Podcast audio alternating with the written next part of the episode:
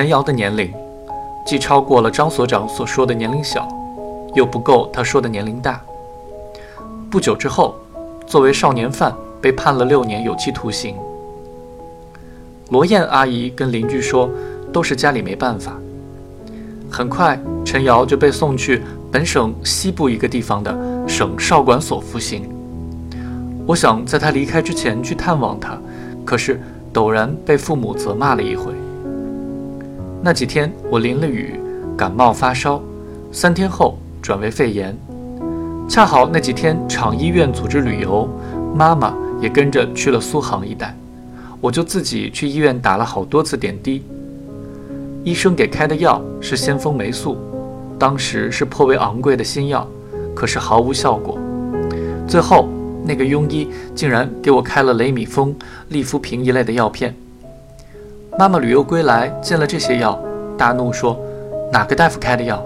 这是治肺结核的。”次日，我便按他的吩咐去厂医院打青霉素的屁股针，三天便痊愈。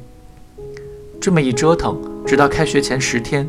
我才去了小南门水塔，在水塔下的丛丛乱草中，我找到了废弃生锈的铁水管。我用一根事先弯出钩子的钢线，在里面勾出一只大生产牌烟盒，把里面的钱全倒出来，看了又看，非常困惑，因为钱只有一小堆。我再次用钢线在铁管中探索，一无所获。我查了一下，一共二十二块零五分。我不明白，这到底是警察收集物证时遗漏下来的，还是就是陈瑶偷的全部的钱？一个五分硬币又是怎么回事？我颤抖着把这个硬币放在自己衣兜里，就像要留个纪念似的，然后把余下的钱埋了起来。我在水管下坐了好久，有一刻我再也忍不住了，爬了上去。如果有哪个老头愿意报告，那就报告吧。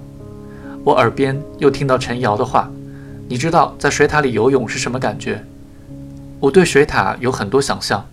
我曾想过，在夜里，月亮照在水中，陈瑶就像在酒杯里游泳。我还想过，水塔也许有另外一种魅力，或许它的水寒进骨髓，逼得人灵魂出窍；也许它并不是那么可亲，相反是个可怕的地方。就像阀门不好的水龙头在出水的时候嗡嗡作响一般，水塔在蓄水的时候，也许会发出雷鸣般的声响。如果我打开顶盖俯视下去，那么就会像在阳光强烈的桥上俯视流水一般，会看到水的纹路几乎是纯黑色的。我想，水塔也许是世界上最恐怖的地方。在种种想象中，这个让陈瑶如此着迷的地方一定不同凡响。可是当我站在水塔的顶端，一切幻象都烟消云散了。这是一个再平常不过的地方，有个再普通不过的方形盖子，再稳妥不过的扣着。我趴下来，把耳朵贴在那盖子上，想听到水的流动声，可是下面寂静无声。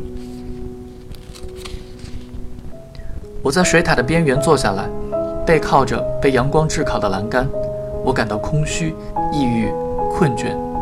我望向那些钢铁巨马一般支棱着的电视天线，我再也不像与陈瑶喝了气酒之后坐在区体育场的看台上那样，感到这世界虽然不好，却总有一些美存在于远方了。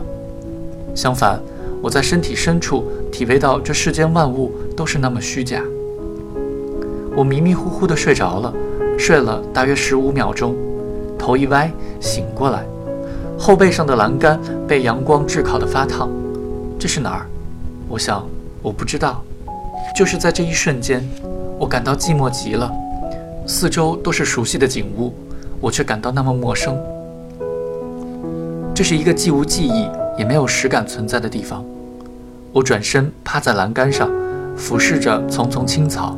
把那个五分硬币扔了下去，两个铁球同时落地。我想，万有引力。我想，重力总是垂直向下。我想，G 等于 mg。